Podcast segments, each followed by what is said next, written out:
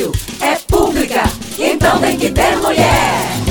É mulher na caneca, é mulher na caneca.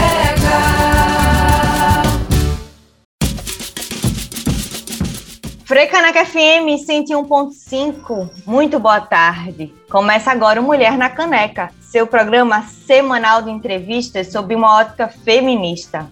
Eu sou Clara Ana Rocha, é um prazer lhe encontrar na Rádio Pública do Recife neste 6 de agosto, data em que comemoramos os 15 anos da Lei Maria da Penha. Eu sou Ina Maramelo e te desejo uma ótima sexta-feira em nossa companhia para mais um debate que busca fortalecer vozes de mulheres. E no Agosto Lilás, a gente lembra a importância dessa campanha que teve início em 2016, quando a Lei Maria da Penha completou 10 anos de existência Desde então, instituições realizam em todo o país ações de conscientização pelo fim da violência contra a mulher. Numa semana marcada pelo incêndio da Cinemateca e em que a comunidade artística lamentou a perda de um importante acervo audiovisual do povo brasileiro, a gente recebe duas cineastas pernambucanas de duas gerações que fizeram e continuam fazendo história. Kátia Mezel e Gabriela Alcântara entre a primeira mulher do Brasil a participar de um festival de cinema até a criação do movimento Mulheres no Audiovisual Pernambuco, os desafios de quem busca reconhecimento profissional num disputado mercado de trabalho. Uma luta que exige inspiração e articulação política para vencer as barreiras de acesso aos meios de produção e de distribuição de um conteúdo em que a história é contada por elas. E nos destaques da semana, antropóloga encontra a carta do presidente Jair Bolsonaro publicada em sites neonazistas. O texto de 2004, o então deputado federal diz a estes internautas que eles são a razão da existência do seu mandato. Uma Olimpíada atenta à igualdade de gênero Comitê Olímpico Internacional publica guia para garantir tratamento menos sexista e, por fim, as imagens que sexualizam as esportistas durante as transmissões dos Jogos. E mais, Centro de Referência Clarice Lispector descentraliza o serviço de proteção às mulheres em situação de violência como parte da programação do Agosto Lilás. Esses são os destaques de hoje do Mulher na Caneca.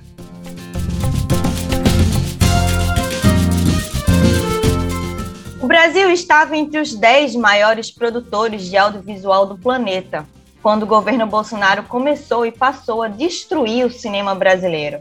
A Agência Nacional de Cinema parou de fazer fomento. Sem os recursos do orçamento e da Lei Rouanet, ampliam-se as dificuldades por uma indústria que envolve 60 mil empregos diretos e 300 mil indiretos, além de representar um faturamento anual de 25 bilhões de reais, maior do que a, economia do turismo. Nesta semana, o incêndio da Cinemateca Brasileira foi mais um exemplo de uma política de destruição de uma indústria e de uma memória nacional. Para falar de cinema e compartilhar o seu olhar sobre a condição feminina dentro e fora das telas, convidamos duas mulheres de diferentes gerações. Afinal, os filmes não apenas registram ou representam as relações sociais, mas as reproduzem no mundo real, com todos os seus recortes de raça, classe, gênero e idade, e a partir de uma construção histórica e cultural. Assim, a maior presença de mulheres no audiovisual, mais do que desejável, é necessária e mesmo urgente para mudar essa forma de ver e de contar sobre o mundo. A gente tem a alegria de receber no Mulher na Caneca a Kátia Mezel, arquiteta por formação e a primeira mulher cineasta de Pernambuco com 50 ininterruptos de 50 ininterruptos anos de dedicação ao audiovisual e mais de 300 obras produzidas em diferentes bitolas, mídias, formatos e gêneros. Com participação em premiação em festivais nacionais e internacionais, em júris, curadorias, oficinas, programas de TV, ela desbravou esse mercado de trabalho e exibiu a cultura pernambucana pelo mundo. Nossa segunda convidada é a Gabriela Alcântara, jornalista e mestre em comunicação. Ela trabalha com cinema desde 2011, principalmente nos departamentos de direção, roteiro e produção de elenco. Apaixonada pelo cinema fantástico, integrou o coletivo Toco Terror. Lançou recentemente o curta documental Severina e trabalha no lançamento de Quando Chegar a Noite, Pise Devagar, seu primeiro curta de ficção, produzido pela Ojuobá Filmes, sua produtora. Atualmente, além de lecionar em cursos universitários, dedica-se à captação de recursos de um curta e do argumento de um longa. Gabriela é também uma das integrantes e articuladoras do MAP, Movimento Mulheres no Audiovisual Pernambuco. Kátia e Gabriela, sejam muito bem-vindas ao Mulher na Caneca. Obrigada, gente. É uma honra estar aqui dividindo essa mesa com vocês. Eu acompanho esse programa já há um tempo. E uma honra também estar dividida por Kátia, né? Que é essa realizadora tão importante para a história do cinema, não só pernambucano, mas brasileiro. Assim. Espero muito mais anos de, de vida e de filmes de Kátia Mezel. É, eu estou muito contente de estar participando de Mulher na Caneca, que eu acho muito bom título mesmo, e de estar mais uma vez na Rádio Frecaneca, que foi uma luta muito grande nossa.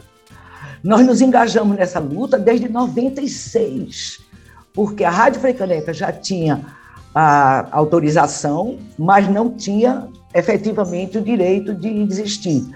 Em 96 eu era presidente da ABD, aliás, fui eu que fiz a ABD existir oficialmente, era só, ah, é o ABD, mas não existia CNPJ, né? Então, eu que fiz a, a ABD existir oficialmente. E nessa circunstância, a gente fez N abaixo-assinados, visitas à, à, à, Assembleia Legislativa, solicitando é, um, um, o aval dos, dos, deputados. E foi uma luta insana. Então, para mim, é uma glória é, realmente estar com a minha voz através da, da Rádio Fricaneca, que eu acho importantíssimo.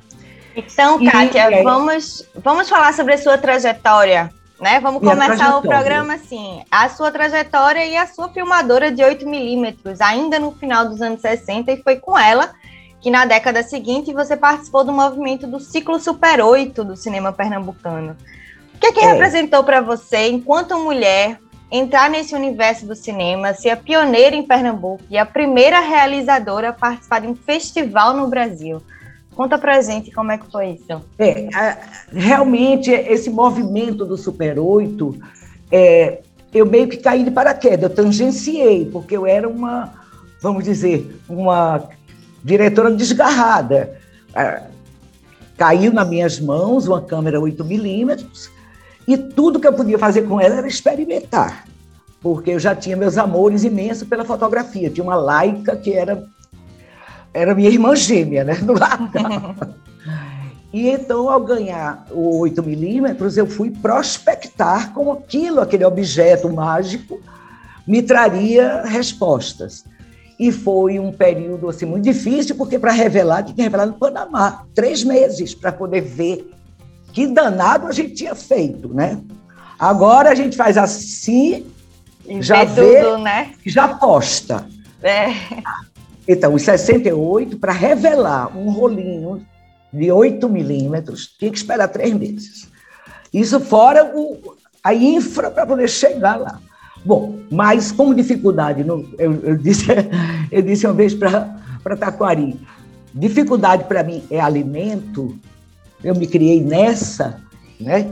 É, eu desbravei esse espaço, é, não tinha nada.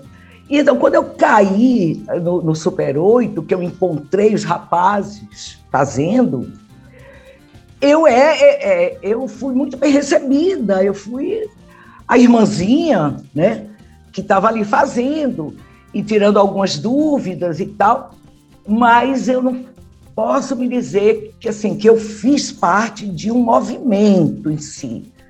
Fiz teoricamente, claro, eu estava fazendo cinema Super 8 nessa época. Mas a gente, não, eu não me, não me reunia frequentemente, não, era, uma, era uma, uma carreira meio outsider. Até porque eu tinha minha profissão de arquiteta, eu era artista gráfica também, já tinha feito meu curso de arte gráfica. Então, o cinema ele para mim ainda tinha todo o, respeito, assim, eu não me sentia exatamente incluída. E quando foi, de, Kátia? festivais, é. é. isso. E quando foi que você se considerou cineasta? Pronto, Sim, agora... porque eu estava fazendo, estava é, fazendo cinema. Em 72 eu fui para a Europa e fiz um, um workshop na, na Holanda para para Super 8 já, né? Eu estava conhecendo oito, Super 8. E aí filmei em Málaga, filmei na Holanda, filmei no Marrocos. Quando eu cheguei, eu mesma que editava, não tinha quem fizesse, eu que tinha que fazer. E aí Enéas Álvares era da Embrafilme, era representante da Embrafilme. E aí disse, olha, Kátia, está havendo um festival que estão aceitando o Super 8. É a primeira, a segunda jornada de cinema da Bahia. A gente está recebendo aqui na sede da Embrafilme os rolinhos e mandava, entendeu? Então, eu só vim descobrir que eu tinha sido a primeira mulher a participar de um festival de cinema no Brasil 30 anos depois. Meu Deus! Com a edição do livro 30 anos de ABD. Que aí tem um artigo de. É, tem um artigo assim, que é assim, eu vou escrever antes que eu me esqueça, e dizendo e documentando que eu era 0,03% de participação da mulher no festival. A primeira. Olha isso. Isso é estado em livro, e eu só soube através do livro. Vamos puxar a Gabriela aqui também para a conversa e ela falar um pouco então, Gabriela. Desse, desse trabalho dela. Quer dizer, está na estrada desde 2011, de lá para cá, já são 10 anos fazendo cinema. Gabriela, nesse tempo você experimentou um período de ascensão e de efervescência do cinema pernambucano que revelou muita gente talentosa, que mostrou a importância de existir um, um sistema de incentivo, uma política pública de, de fomento ao audiovisual, que inclusive serve de referência para outros estados brasileiros. Fala para a gente também sobre sua experiência enquanto cineasta e qual foi o momento que você se, se descobriu ser uma fazedora de cinema? Ai, o momento em que eu descobri ser uma fazedora de cinema, eu acho que foi durante a faculdade de jornalismo. No também, Acho que talvez durante a universidade, foi quando eu comecei a me envolver é, com cinema, ainda trabalhando majoritariamente com homens, né? Eu fui assistente do Marcelo Pedroso um período, atuei em alguns projetos do Gabriel Mascaro. É, e aí eu percebi que, na verdade, eu me interessava muito mais por cinema do que por jornalismo, de certa forma. É, então eu fui migrando um pouco. É, que não, pra... não deixa de ser uma excelente base, né, o jornalismo. Não, não deixa. Inclusive o jornalismo ele desperta na gente essa curiosidade que é fundamental para o cinema, né? Ele nutre a curiosidade e uma certa ética também com a, a comunicação em si.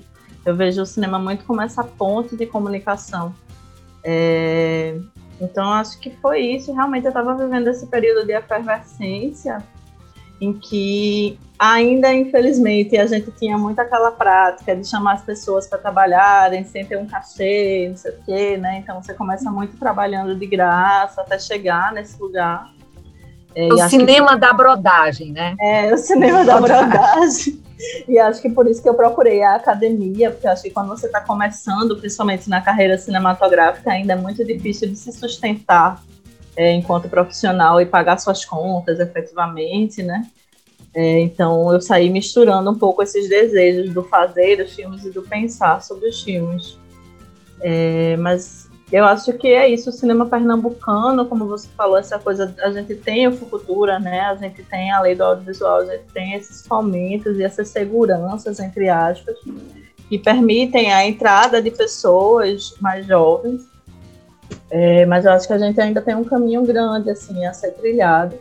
É, acho que ele tá, vem sendo trilhado aos poucos, né? Existe um diálogo grande das categorias da ABD, é, do movimento Negritude, do Mulheres no Audiovisual com o governo, mas eu acho que dentro da minha experiência eu percebi talvez uma pressa tão grande no, no processo de fazer cinematográfico, que eu acho que vem mudando de uns anos para cá, em que as pessoas não permitiam tanto a entrada de gente jovem é, ou nova, ou esses olhares que ainda estão aprendendo nos sets de filmagem. E eu acho que cinema também é muito prática, né? Então eu acho que, claro, é um trabalho que urge, é aquela coisa do ai, se eu perder um tempo, se eu é, atrasar um cronograma, eu posso efetivamente estar fazendo com que aquela produção perca um dinheiro que é caro, que é difícil de ser conseguido, difícil de ser conquistado.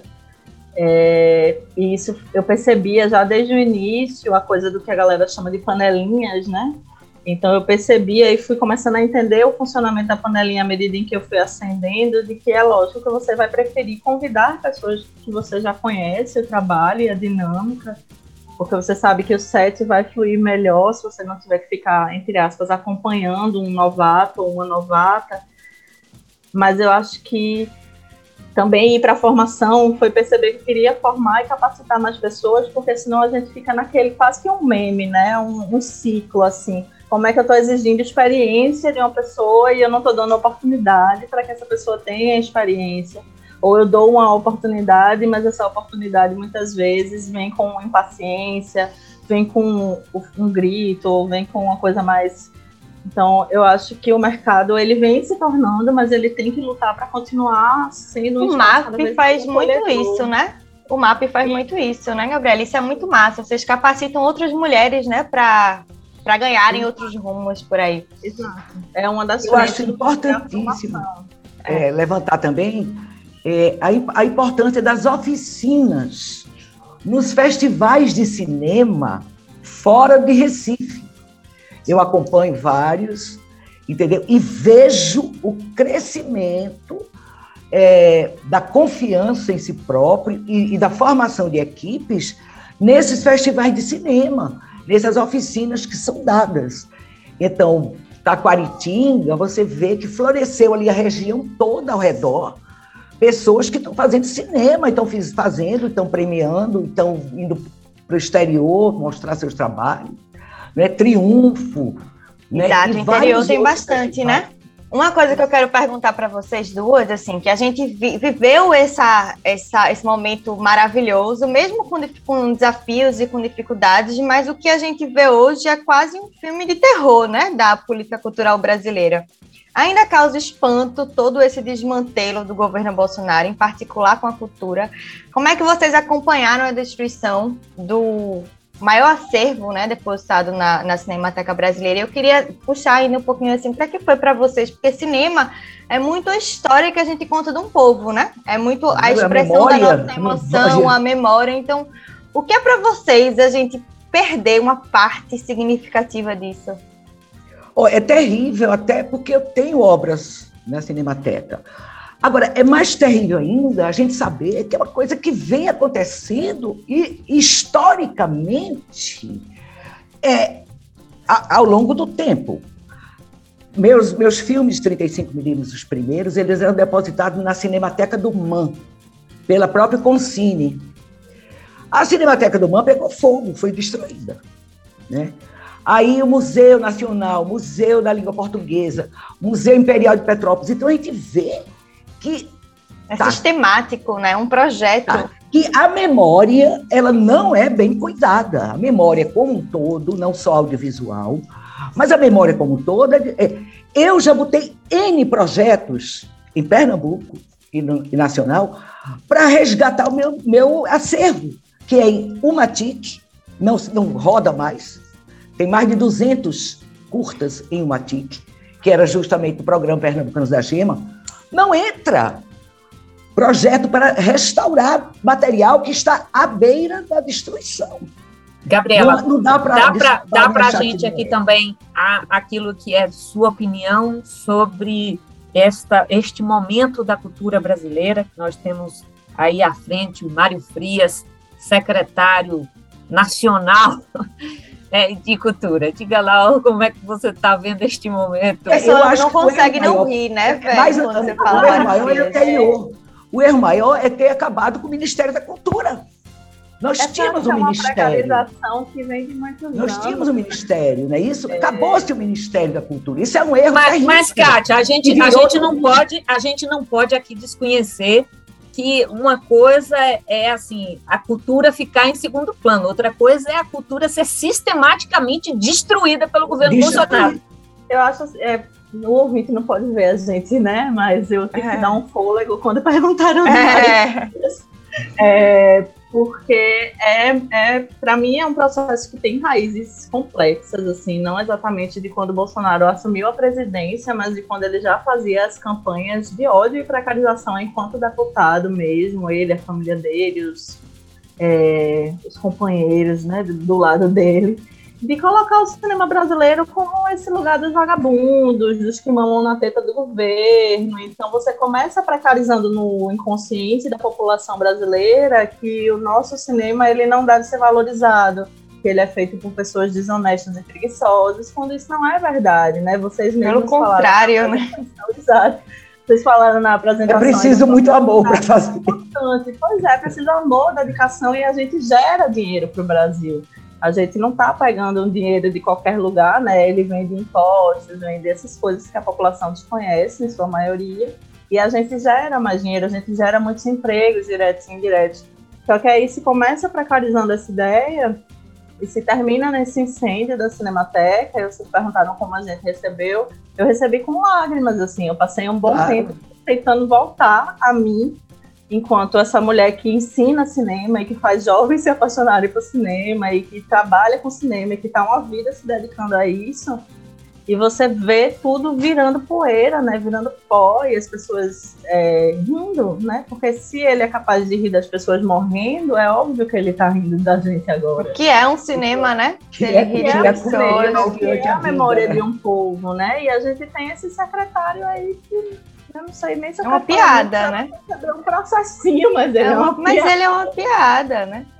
E, e, e, e o mais esquisito a categoria, né? é ele que... não está preocupado em representar, ele está preocupado em perseguir as pessoas, em perseguir indicados a Oscar, em perseguir quem é que vai receber verba.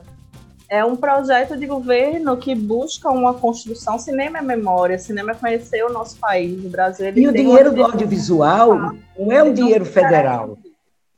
É uma taxa que foi criada, a Condecine foi criada, taxando os filmes estrangeiros e a publicidade, e com esse dinheiro fazer a produção do cinema nacional. Então, nem dos cofres públicos esse dinheiro é.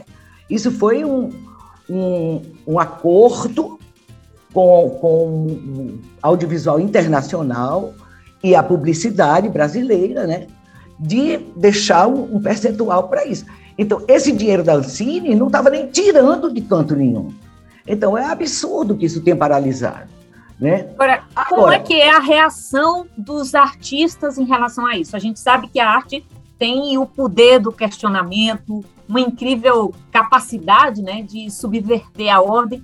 E exatamente por isso os governos conservadores buscam aí destruir a cultura. Como é que vocês enxergam a reação dos artistas nesse momento e que é um governo o tempo todo ameaçando ou destruindo a cultura e ameaçando o Supremo, o Congresso, as eleições, a própria democracia no Brasil?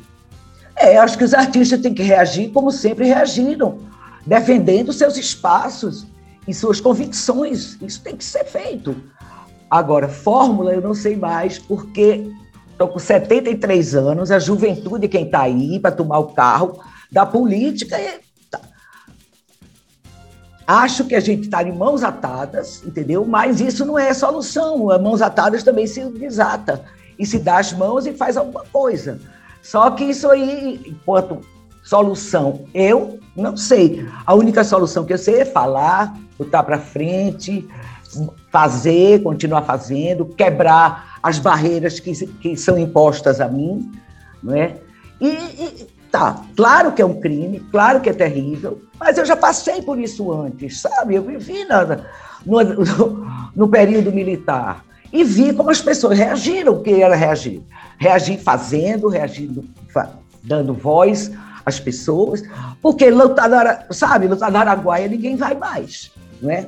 Então a gente tem que encontrar a solução nossa. Só que tá tudo, temos uma pandemia no meio disso. Então as pessoas não estão se encontrando, né? porque virtualmente, tá, cadê os nossos cineastas? Cadê? Não, não virem um pronunciamento também dos cineastas, entendeu? É fazer o que é possível dentro de nós, gritar com o nosso grito. Né? O meu grito é um grito audiovisual. Tenho vários pronunciamentos de cineasta. Quer falar sobre isso, tá Gabi? está fazendo. É, não, eu ia que eu acho que eu, eu vi pronunciamentos de movimentos, de cineastas individualmente, de fato, circulando, principalmente nas redes, né? As redes sociais têm sido esse campo de luta e de batalha. É, e eu acho que é procurar também esferas, eu, eu acho que é uma ilusão acreditar que a gente tem algum diálogo com esse governo, porque esse governo, em última instância, está mais interessado em nos eliminar, de fato, né? A Cinemateca é uma simbologia disso, mas eu acho que existem mas é, hoje é muito difícil, ninguém elimina filmes feitos no celular, ninguém tem mais esse poder. Esferas que a gente consegue um diálogo, figuras em esferas municipais, ou em esferas estaduais, ou em esferas é, nacionais, mas a níveis de deputados, senadores, né, em que a gente pode tentar um diálogo enquanto é, realizadores se unindo através dessas instituições locais, estaduais e nacionais para enviar cartas, para tentar reuniões, assim, o que aconteceu com a Audi Blanc foi um pouco um resultado disso, né? Na verdade, em grande parte, um resultado disso, dos movimentos irem atrás e buscarem um incentivo, porque os trabalhadores não estavam conseguindo botar comida nas suas mesas. Então, existe essa ação é, com o governo e existem outras ações que a gente pode ir fazendo, como são essas ações de formações, né? aproveitar os editais, a Audiblock vai trazer um, provavelmente um novo edital, então aproveitar para inscrever também formações. Acredito que vão ter outros, né? É, fomentar conteúdo nosso e de outras pessoas, né? Abrir esse espaço para outras pessoas e tentar ter essa participação a nível nacional e internacional. É quase um correr por fora, mas correr dentro do nosso mercado, sabe? Porque aí a gente tem ações que ficam é, mais vistas, né, como as ações de Kleber em Cannes, que ele sempre traz uma tomada de posição política. Então, o que eu sinto falta, às vezes, é mais participação de mulheres nesses espaços. Acho massa ver Kleber Mendonça Filho levantando o plato em Cannes. Mas por que não uma diretora mulher brasileira? Né? Porque sempre a repetição, eu acho que a gente vê sempre, às vezes, a repetição das mesmas figuras o MAP, a gente tem uma preocupação nisso, por exemplo, de ter uma colegiada, de ter várias mulheres falando, porque não é o cinema brasileiro, né? São os cinemas brasileiros. Então, acho que a gente meio que tem que se unir nessa puxada de cordinha. Não falar só dos novos, não falar só dos nomes consagrados, meio que trazer sempre essa mistura de vozes e de diálogos. Essas conquistas, né? Isso, acho que Abertura de espaço. A gente conquista potência, conquista movimento, porque cada um traz um pouco de sua experiência né? O quão importante não é a experiência de Cátia Mezel nesse período de resistência da ditadura e trazer um pouco disso em diálogo com a juventude do audiovisual, com uma negritude que tem outras pautas, outros formatos de ações, e a gente encontrando essas formas de luta. Eu acho que no diálogo a gente consegue. A gente vai para um breve intervalo, já volta para falar sobre cinema pernambucano com Kátia Mezel e Gabriela Alcântara. Você escuta agora Conectadas pela Música, para espantar a dor. Frecaneca FM, a rádio pública do Recife.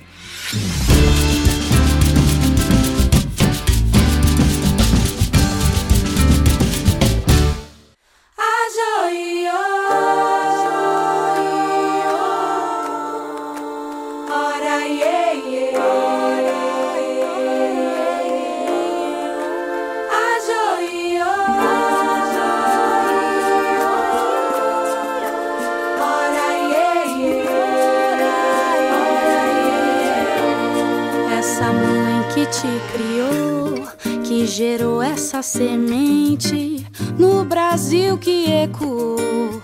Carnavais tão diferentes, mas por trás do carnaval batem tantos corações.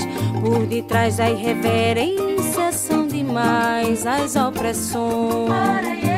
A joia.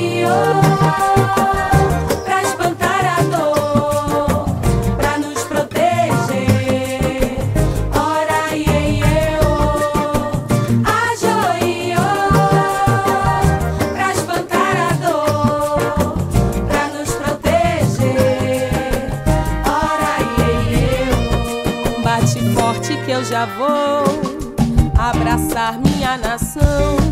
Me dê um pouco dessa gente e me pegue pela mão. Sou mulher, sou brasileira, sou matriz e sou herança. Respeite nossas guerreiras, nossa história nossas danças.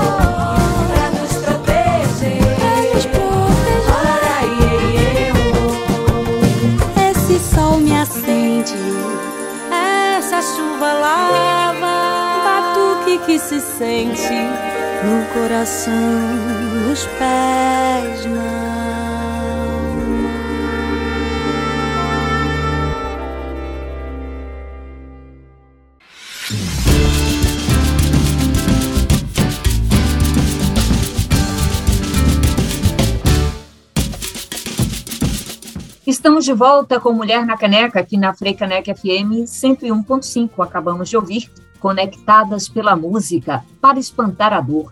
Em nosso programa de hoje, a gente conversa com Kátia Mezel e Gabriela Alcântara. Kátia, a Recife Produções foi a primeira produtora do Nordeste dedicada ao cinema.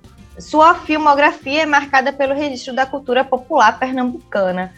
Por que essa predileção de mostrar ao mundo a sua aldeia e de que forma o fato de ser mulher influenciou nesse olhar sobre o povo, sobre as culturas tradicionais? É, o Pernambucanos da Gema foi um programa independente na TV Pernambuco, 91, 92, 93. 90, que eu, era semanal, de meia hora. Então eu apresentava dois ou três documentários. Eu não aparecia, não apresentava o programa, não era eu, era minha obra. E então, sempre foi a, a, nossa cultura, não só Recife e Praieira, da costa, era em todo o estado, né? Eu viajei muito. E aí, no, depois de um ano, depois de um ano, eu já tinha é, bem uns 60 curtas por aí, e fiz um apanhado, uma edição de uma hora e pouquinho, entrei em contato com o Ministério de Relações Exteriores em Brasília, dizendo: olha, minha gente, eu sou uma pessoa que eu posso divulgar a cultura brasileira, eu tenho filmes sobre a cultura pernambucana.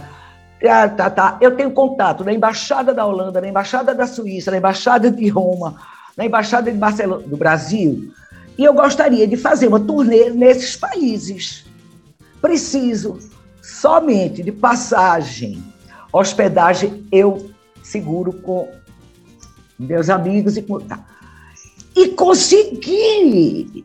E fui a oito países, mostrando o cinema pernambucano. Em 90, 92, é, nas casas do Brasil e nas, e nas embaixadas do Brasil.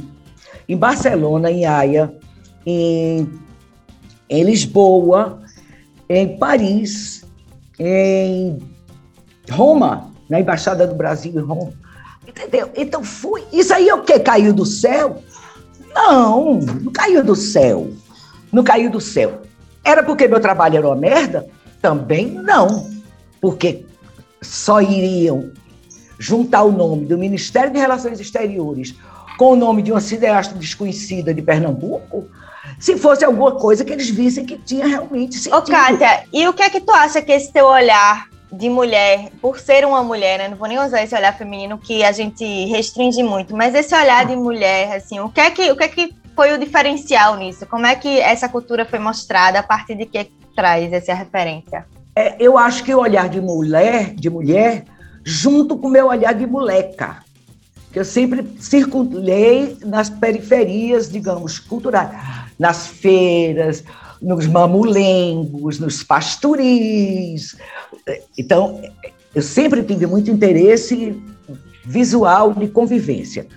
Então, e sendo mulher, então o respeito que eu tenho pelas pessoas. Quando eu fui, vamos dizer, entrevistar Ana das Carrancas, em Petrolina, na beira da maré, cavucando lama. Claro que eu fui com uma simplicidade, um, um, um irmanamento muito grande. Não adiantava eu chegar a dizer, olha, vem cá, faz isso, diz assim para mim, não sei o quê. Então, eu acho que essa minha abordagem, minha, vamos dizer, minha forma comadre de ser, sabe, de, de, de me irmanar, de chegar sem autoritarismo, sabe? Não levando um elemento de fora. Ah, isso aqui está muito feio, vou trazer um pé de fulô para botar aqui. Entendeu? Nunca. É, é sempre é, me irmanando. Então, acho que isso, essa irmandade foi que me deu esse olhar. Beleza. E, Gabriela, essa matéria-prima, a identidade pernambucana também é muito presente em seu trabalho, né? Aliás, tem uma safra de diretores, roteiristas, atores e atrizes que surgiu em Pernambuco nas últimas duas décadas e é considerada, inclusive, por muitos como um verdadeiro movimento cultural criativo, que tem um DNA próprio, busca inovações com uma linguagem bem autoral, é bem a cara de Pernambuco, né? Então, na sua opinião, o que, que difere o cinema pernambucano das demais produções nacionais? Eita.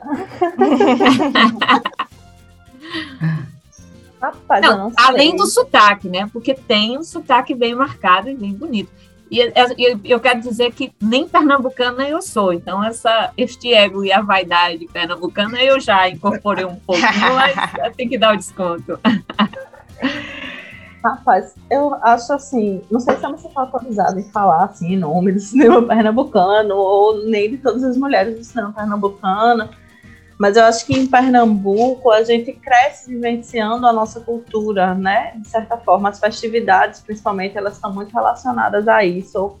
Então, o carnaval é muito forte, São João é muito forte, e a gente está sempre em contato é, com a cultura popular, principalmente as crianças, né, nos colégios, tem as atividades e tudo mais. Então eu enxergo realmente essa ponte.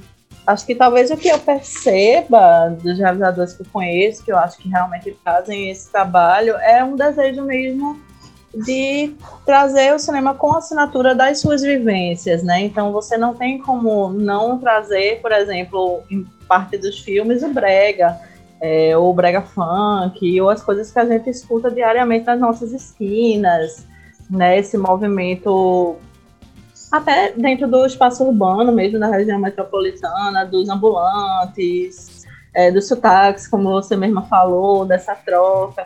Eu acho que a cultura pernambucana, ela está realmente dentro da, da própria vivência das realizadoras. Eu acho que, para mim, é uma coisa muito...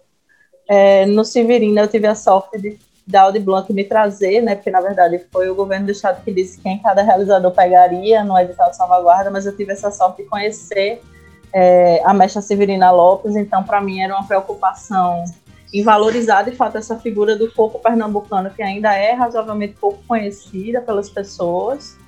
É, e nos meus filmes, mesmo sendo filmes de terror, é justamente na cultura pernambucana que eu vejo onde eu posso trazer a minha assinatura tipo, na religiosidade pernambucana, nas manifestações de como, de como é a vivência das mulheres que eu estou procurando retratar da forma mais fiel possível. Acho e é tá uma cultura da... muito viva, né, Gabriela? O tempo todo se reinventa, né? Então acho que tem muito pano para manga, né, para hum. discutir isso. A, a, Gabriela compõe o movimento Mulheres no Audiovisual isso. Pernambucano, o MAP, né? Que nasceu ali em 2016 com o propósito de ampliar a representatividade das mulheres no audiovisual e, e também de denunciar comportamentos machistas, fascistas, racistas e, e preconceituosos que envolvem aí seja a violência Preconceito física, contra velho. Eu queria, eu queria que a, a, a, Gabriela comentasse para a gente é, entender esse, este movimento é, onde o, o, audiovisual é tido como um campo de instrumento de luta né, por, por igualdade de direitos na sociedade. É, Gabi, conta para gente como é que surgiu esse movimento, quais são as frentes de atuação do MAP? É, o MAP ele surge por um conjunto de inquietações, eu acho, das mulheres é, do audiovisual pernambucano.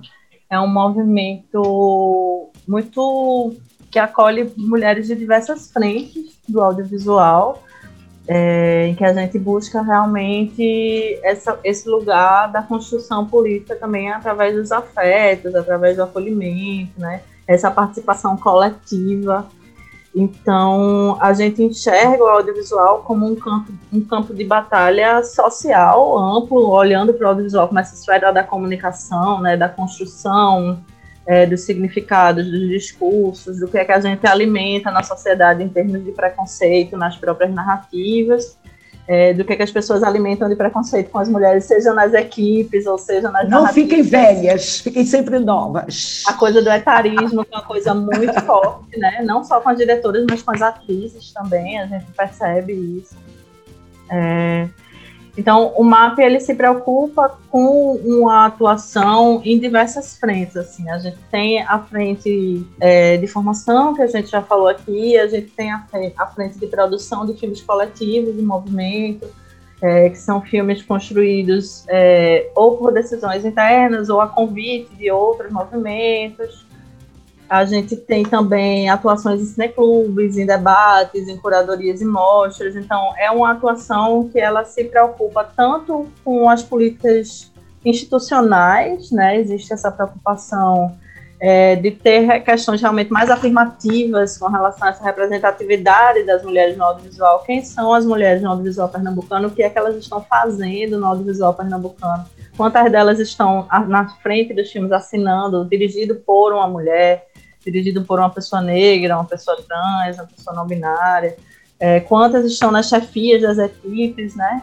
E esse processo de conscientização, da discussão desse processo em, nessas esferas todas, né? Seja na esfera de a gente ajudar mais mulheres a chegarem a esse espaço através das formações, ou na, difundir mais filmes de mulheres, participando das curadorias de mostras, ou fazer filmes que trabalhem com questões como, por exemplo, a Lei, a Lei, Maria da Penha. A gente tem até um filme lá no canal, de, na aba de filmes do site do MAP, é, de uma das produções coletivas, que é falando sobre isso. Então, é uma atuação que enxerga o audiovisual, de fato, como uma parte muito presente na sociedade. A gente não consegue dissociar as coisas, sabe? Existe sempre essa conexão.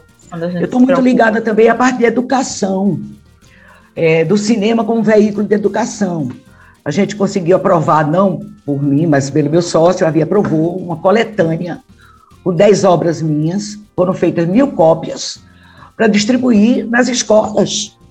Kátia e Gabriela, muito obrigada pela participação de vocês no Mulher na Caneca. Essa conversa maravilhosa para a gente desbravar o caminho feminino no cinema. Vida longa ao MAP, esse movimento tão sensacional que tem aberto muitos caminhos para as mulheres, né?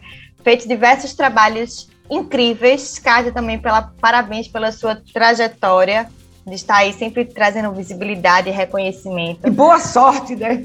Boa sorte, muita boa sorte. bons, bons frutos pelo caminho. E nossos microfones estarão sempre abertos para vocês. Bom, a gente encerra essa entrevista ouvindo agora Malu Magalhães cantando Você Não Presta.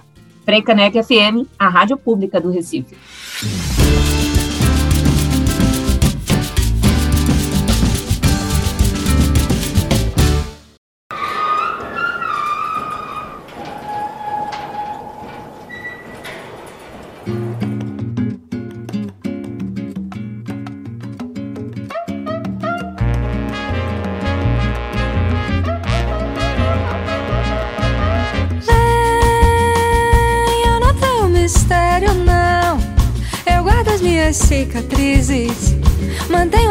Diretrizes. Não, eu não tenho segredo, não, mas tenho meu império interior, meu mundo solitário. Eu convido todo mundo para a minha festa. Só não convido você porque você não presta. Eu convido todo mundo para minha festa. Só não convido você porque você não presta. Vem, eu não tenho mistério, não. Eu guardo as minhas cicatrizes, mantenho as minhas diretrizes. Não,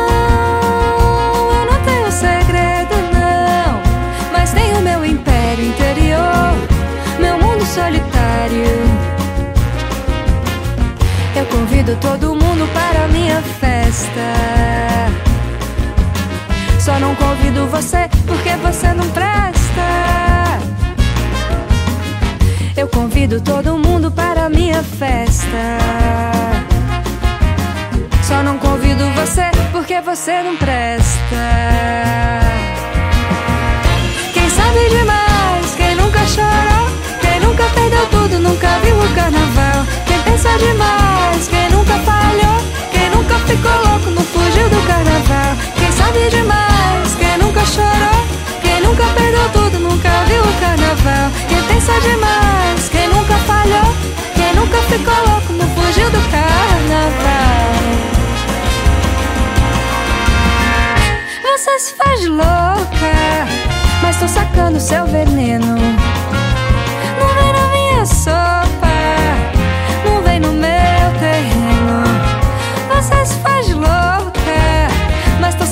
sacando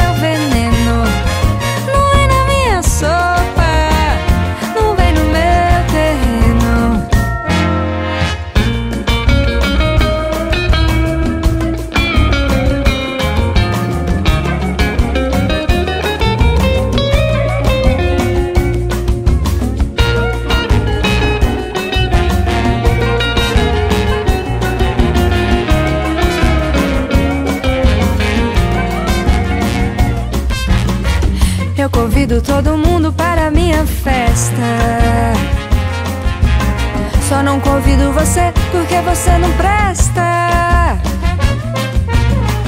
Eu convido todo mundo para minha festa.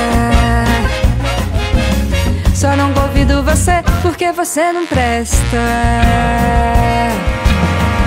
Quem sabe demais, quem nunca chorou, quem nunca perdeu tudo, nunca viu o carnaval. Quem pensa demais, quem nunca falhou, nunca ficou louco, não fugiu do carnaval. Quem sabe demais, quem nunca chorou, quem nunca perdeu tudo, nunca viu o carnaval. Quem pensa demais, quem nunca falhou, quem nunca ficou louco, não fugiu do carnaval.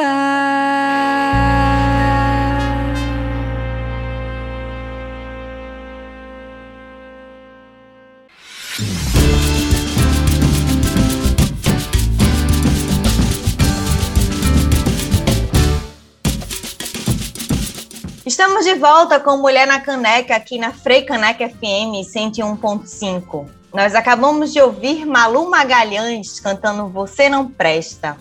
Neste terceiro e último bloco, notícias que valem a pena ser comentadas no quadro E aí? O que tem de novidade?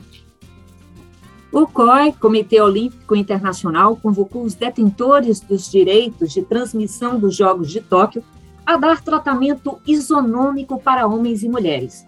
Várias recomendações constam num guia que o comitê divulgou com abordagens indevidas e seguidas de reformulações apropriadas a um noticiário olímpico atento à igualdade de gênero. As diretrizes sugerem que a cobertura dos jogos não se concentre desnecessariamente em aparência, roupas ou partes íntimas do corpo. O esporte tem o poder de mudar a forma como as mulheres e as minorias são vistas e como elas se veem. Líderes, comunicadores, criadores de conteúdo e meios de comunicação dão um tom de como os desportistas são retratados, diz o documento. O chefe de transmissão das Olimpíadas de Tóquio quer ainda banir imagens que sexualizem as esportistas. O novo lema é divulgar o apelo do esporte, não o apelo sexual. A cartilha do COI também traz dados de 2018 da Unesco que mostram que só 4% do que a mídia esportiva oferta é dedicado a atletas femininas e apenas 12% deste conteúdo é produzido por mulheres. Outro sintoma da vala entre os gêneros é a lista dos 100 atletas mais bem pagos do mundo. Em 2021, apenas duas mulheres compõem esta lista, ambas tenistas. A japonesa Naomi Osaka, que ocupa a 12ª posição com 60 milhões de dólares, e a americana Serena Williams, que ocupa o 28º lugar com 41 milhões de dólares. Cláudia Parente, alguma coisa está mudando para as mulheres no mundo dos esportes? Essa que essa Olimpíada trouxe de novo. Essa Olimpíada tem sido maravilhosa para as mulheres. Na realidade, a gente tem muita coisa para comemorar. Por exemplo, primeiro que é a Olimpíada que tem a maior participação feminina. A gente está com 49, alguma coisa contra 51 e pouco de homens. E na próxima vai ter que ser meio a meio, né, na de Paris, porque é uma coisa que já está definida. Por enquanto está desse jeito que as mulheres abriram esse espaço. O que é que a gente tem mais para comemorar? Tem para comemorar o desempenho das mulheres. Por exemplo, vamos tomar aqui como parâmetro o Brasil. A gente tem, nesse momento aqui no Brasil, a gente tem quatro medalhas de ouro conquistadas, só uma é de homem. As outras três foram conquistadas por mulheres, né? Então, assim, é uma coisa maravilhosa. Mais da metade dos atletas do Brasil que ganharam medalha até agora são mulheres. E tem outras coisas, tem outras conquistas muito importantes. Por exemplo, é, as, na, nas Olimpíadas do Rio, teve uma dupla de jogadora de vôlei de praia do Egito, que é muçulmana, e que já tinha tido dificuldade para competir porque elas usam hijab, o véu, né, por conta da religião. E aí não, porque na, na praia querem que as meninas se exibam, né? Com aquele, aquele biquíni minúsculo e tudo tal. E agora, é, e, na, e nesse ano, e elas conseguiram jogar. E esse ano teve uma coisa muito bacana. As meninas da ginástica da, da equipe da Alemanha não usaram maiô, elas se apresentaram de calça, do colã à calça, até porque elas falaram que é, elas não queriam ser vistas como objeto sexual, né? elas não são adereços, então não queriam sexualizar a prova, queriam que as pessoas prestassem atenção no desempenho. Isso é muito importante, por quê? Porque existem coisas muito feias que acontecem nos bastidores. Já teve Olimpíada, já teve jogadora de vôlei de prédios que foi proibida de subir no pódio vestindo uniforme, teve que subir de biquíni. Isso é um absurdo, né? Em 2021 a gente tá assim. Então, assim, é, a gente está vendo, tem um movimento muito bacana, assim, de mulheres, a gente está vendo muita, muitas mulheres se posicionando, a gente também está vendo, e, e, uma coisa, o que a gente sente falta mesmo, na realidade, é de incentivo, porque, assim, é como você falou, a maior parte dos recursos vão para os homens, né? O boxe, por exemplo, a gente tem muitas lutadoras talentosas, mas que não tem incentivo. Tu imagina num país com desse tanto de gente, se tivesse uma política, se não tivesse um governo fascista que acabou com o Ministério Esportes em 2019, é bom que as pessoas lembrem disso.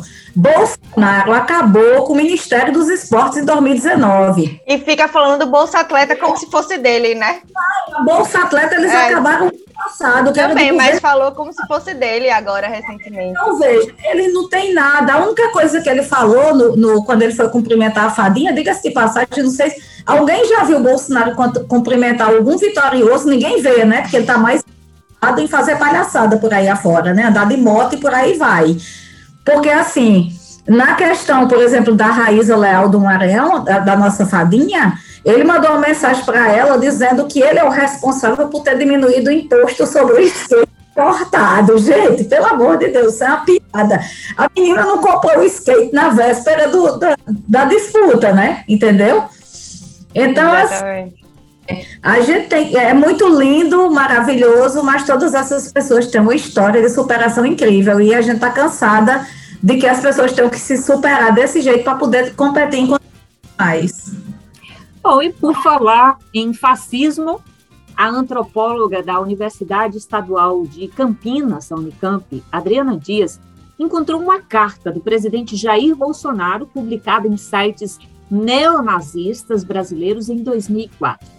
A informação foi revelada pelo Intercept Brasil na semana passada.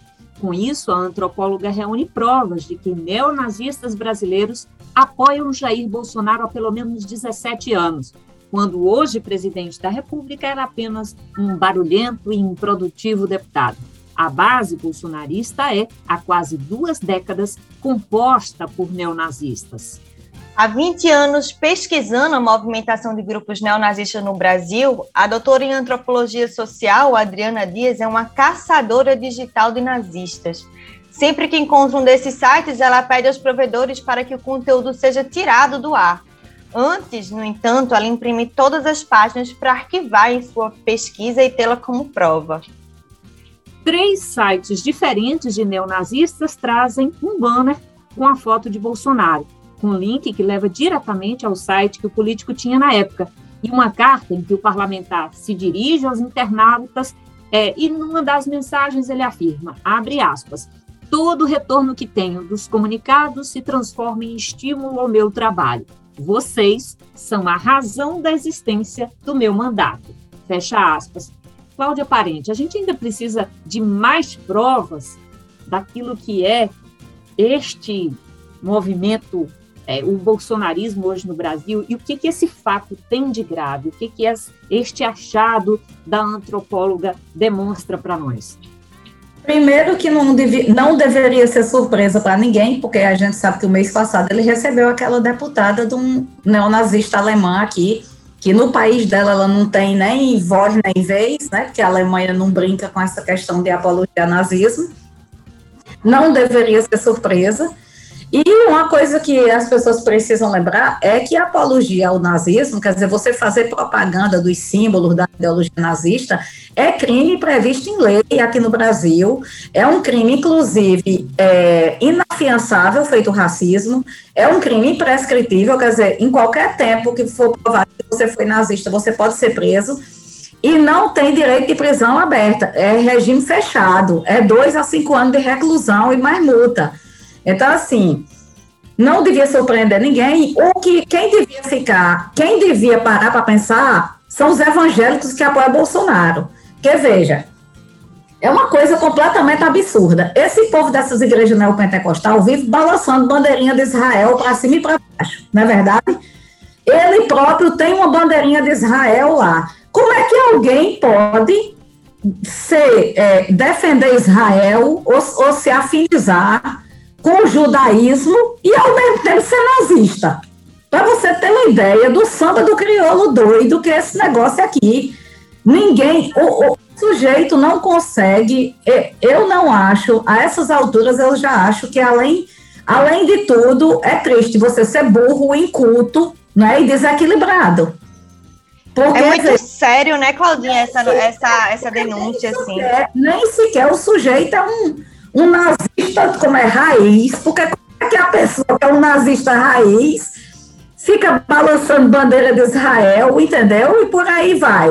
Não, não dá para entender, minha gente. Não dá Mas a incoerência, a incoerência, Cláudia, envolve, por exemplo, é, você se coloca como nacionalista usando a bandeira é, ou a camisa do Brasil, amarelo e verde, e ao mesmo tempo é continência aos Estados Unidos, subserviência. Então, assim, é. é aquilo que é este movimento é a própria contradição. E, e destrói é o seu país, né? Você é, destrói o país, você destrói tudo que está vivo, tudo que está por aí, assim, a memória do seu país. É, na realidade, o bolsonarismo é nossa face mais perversa, né? É a banda mais podre do nosso país. Das pessoas que são completamente despolitizadas, incultas e o pior, sem empatia. Porque assim, dá para você perdoar uma pessoa despolitizada e dá para perdoar uma pessoa inculta. Nem todo mundo tem acesso ao conhecimento. Não dá para perdoar alguém que não tem empatia com o ser humano, que eles não têm. Exato, eu acho que, que mostra muito, né, Claudinha? Essa matéria divide muito. Por mais que não seja um choque, porque você espera tudo de Bolsonaro, mas ela estabelece um lugar muito sério, assim. Estamos é, sendo olha, governados veja, por uma pessoa que tem ligação eu, com o neonazismo. Eu não acredito, é por exemplo. Sério. Eu, eu, particularmente, não senti choque nenhum. Eu senti porque me, me choca sempre o lugar que a gente está, assim, me choca sempre. Você tem, você tem um presidente que, numa entrevista, antes de ser presidente, é repórter perguntou a ele: e se seus filhos, se um dos seus filhos se apaixonasse por uma mulher negra, qual foi a resposta dele? Preferia ele... que morresse, né, num acidente não, de trânsito. Não, não. Nesse caso, eles assim, eles foram muito bem educados. É. Não vai acontecer. Qual, qual é essa mensagem, minha gente? É mensagem nazista. Exatamente. Certo? A pessoa dizer que prefere um filho ladrão criminoso do que um filho gay, né? Que prefira virar bandeira. É uma mensagem nazista. Você vê, são todos os valores nazistas. Então não é tem. É a primeira vez que ele está sendo coerente, Clariana. Então, mas me choca, né? Onde a gente está, entendeu? Isso me choca, me choca sempre. Participando desse site. Eu acho que incoerente é quem é, é quem tenta transformar ele numa coisa que ele nunca disse que era. Sem dúvida. Porque hoje eu vejo gente dizendo que foi enganada, é mentira. Ninguém no foi enganado por Bolsonaro. Com certeza. Esse pecado ele não cometeu.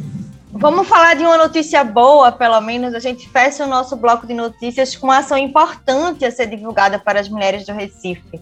No Agosto Lilás, para intensificar o acolhimento às mulheres vítimas de violência, a Prefeitura do Recife, por meio da Secretaria da Mulher, realiza a descentralização do Centro de Referência Clarice Lispector, que agora atende nos compais Eduardo Campos, no Alto Santa Terezinha, Dom Helder Câmara, no Coque, e no Ariano Suassuna, no Cordeiro. Para humanizar os ambientes de atendimento às mulheres, as salas da mulher foram preparadas com mobiliário e organização adequados no sentido de acolher e evitar a exposição das vítimas. A artista plástica Dani Ancioli doou à Secretaria da Mulher um desenho da série Minha Natureza é Amar, Minha Fortaleza é Amor, que foi replicado em três grandes painéis de parede, um para cada sala da mulher. De acordo com a secretária da Mulher do Recife, Glaucia Medeiros, as salas do Compaz já atuavam com medidas preventivas em relação à violência contra a mulher. Mas agora o trabalho vai ter uma ampliação importante com a descentralização do Centro de Referência Clarice Lispector. As salas da Secretaria da Mulher dos Compais tinham o um papel de prevenção, faziam rodas de diálogo, grupos de debate, sessões de cinema, e agora essas salas vão fazer também o primeiro acolhimento e o atendimento da mulher em situação de violência. Ou seja, qualquer mulher que chegar na sala precisando de ajuda, a equipe vai acolher, acompanhar e fazer os encaminhamentos necessários. Isso é muito bom, né? Isso é uma vitória enorme. Bom, e o Mulher na Caneca fica por aqui. Sugestões de pauta podem ser enviadas para mulhernacaneca.gmail.com.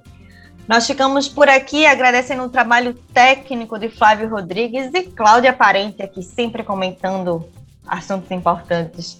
Eu e Namara voltaremos na próxima sexta ao meio-dia, aqui na Frecaneca FM. Afinal, se é rádio. É se é, pública, pública, tem que ter tem mulher. Tem que ter mulher. É mulher na galera.